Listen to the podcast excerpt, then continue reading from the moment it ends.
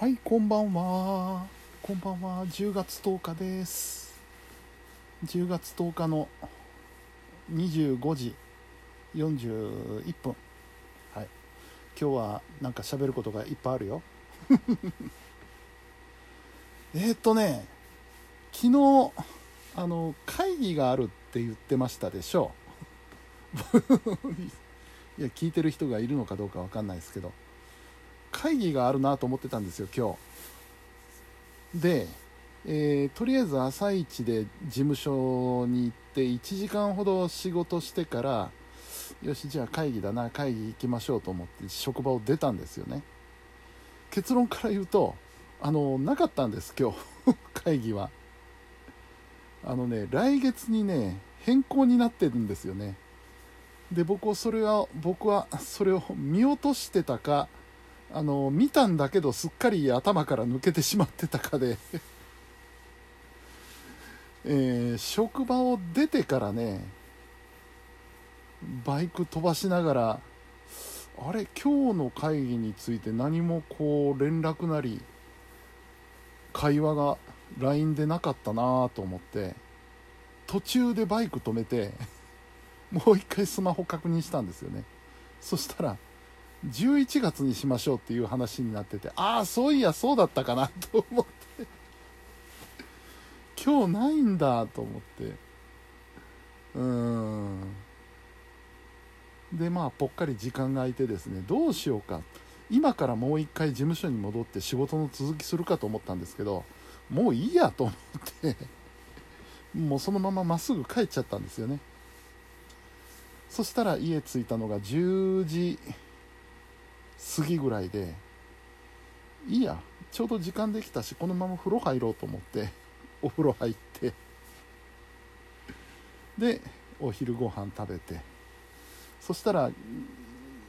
午後から風呂入るつもりにしてたからあ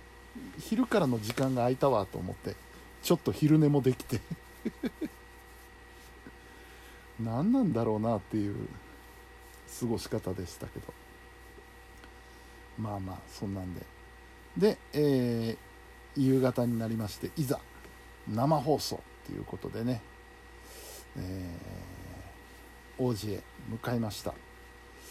で、えー、まあいつものように、えー、スタジオに着きましたらカフェによってね、えー、ちょっとお茶でもお茶で一服してたわけなんですけどでコーヒー頼んでコーヒーを飲んでましたらですねあの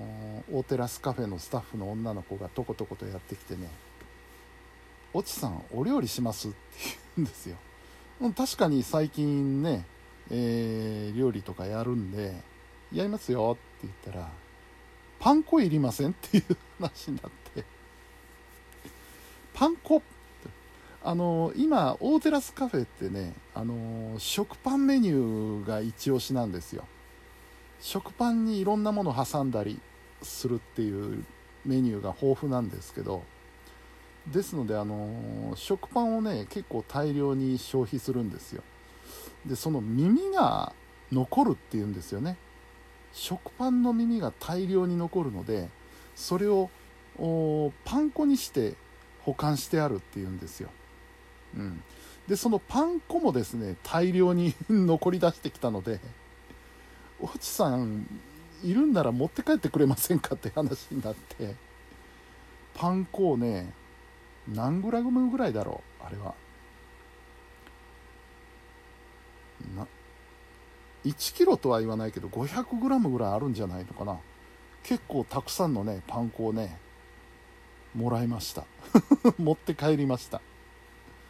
はい、えー、そんなこんながありつつね、えー、生放送に入るわけなんですけど今日はねゲストさんがいらっしゃるということで、えー、四方さんっていうね、えー、王子で、えー、パーソナルトレーナーをやってらっしゃる方なんですよ、え、王子の駅前にねジムも開設してらっしゃってねパーソナルトレーニングジムっていうことでやってらっしゃる方なんですけどこの方のねお話とかその経歴を聞いてるとねすごいんですよ。つながり人のつながりの不思議さっていうのが。まずね、あのー、この四方さんという方があの大阪プロレスのスポンサーをやってるっていうことでね、えー、大阪プロレスのいろんな選手とこう顔なじみだったりするわけなんですよ。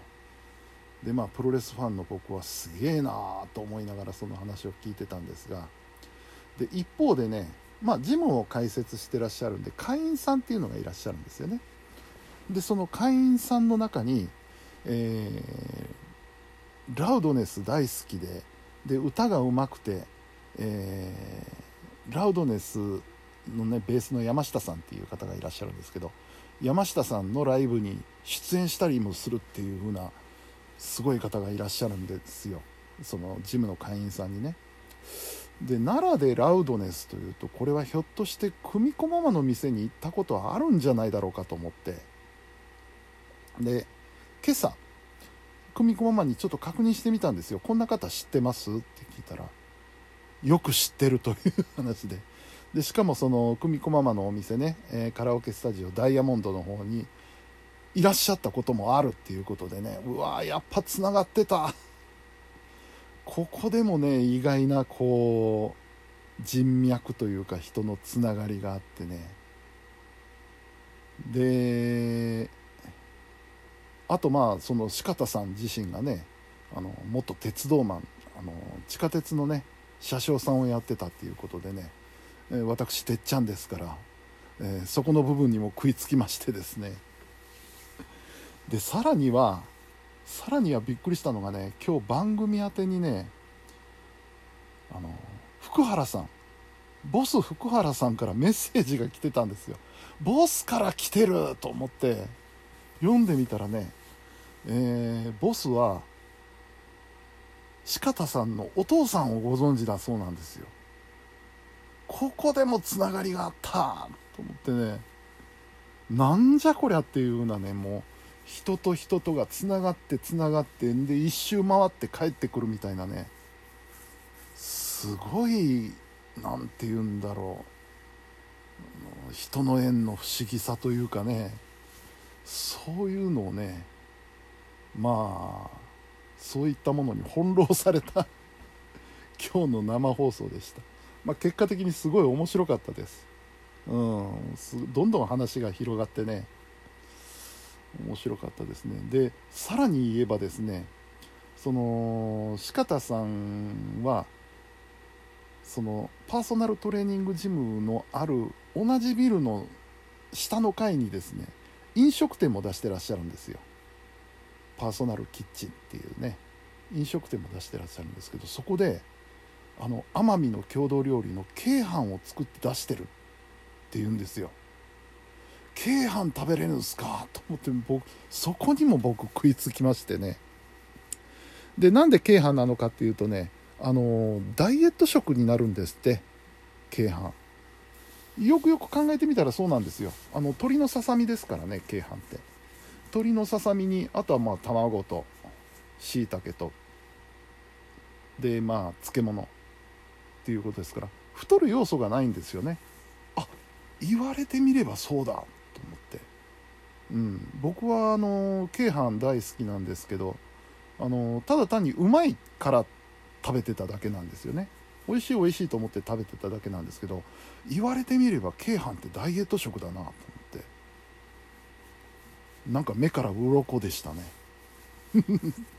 そんな話もあってね、えー、すごい面白い生放送でした。楽しかったです、うん。えー、でまあ自分の生放送が終わりましてで、えー、今度7時半から喋りたいなんですけど喋、えー、りたいは今日はね、えー、第2週は、えー、日置慎さん。前もね日置慎さん、えー、丸々1日、えー、番組をお願いしたことがあったんですけど今回も、えー、日置さんということでね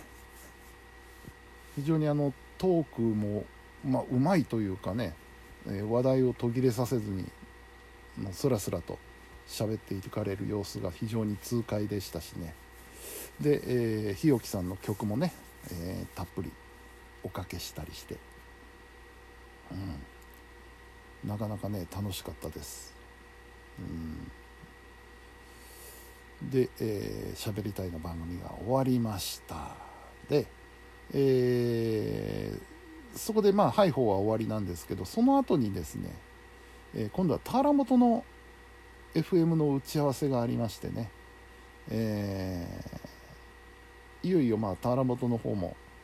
え、そろそろ免許が下りようかっていう頃で、うん、開局に向けて着実に、えー、ことが運んでるようなんですけれども。まあその過程でねちょっとお手伝いをさせていただくということになってましてその打ち合わせをね、えー、王子の王子にありますマクドで マクドでハンバーガーを食べながら打ち合わせをしてました。でまあそんなこんなで、えー、家に帰ったのが11時過ぎぐらいだったかな。うん。でまあもうあの今日の生放送の再放送用の音源を作って局に送って、えー、歯磨いたり寝る準備をして、えー、今この時間とこういうふうな一日でございました。なかなか楽しい一日でした。明日は水曜日でねお休みなんで気も楽ですわ。というわけで10月10日火曜日でした、えー、本日も皆さんお疲れ様でした。それではおやすみなさい。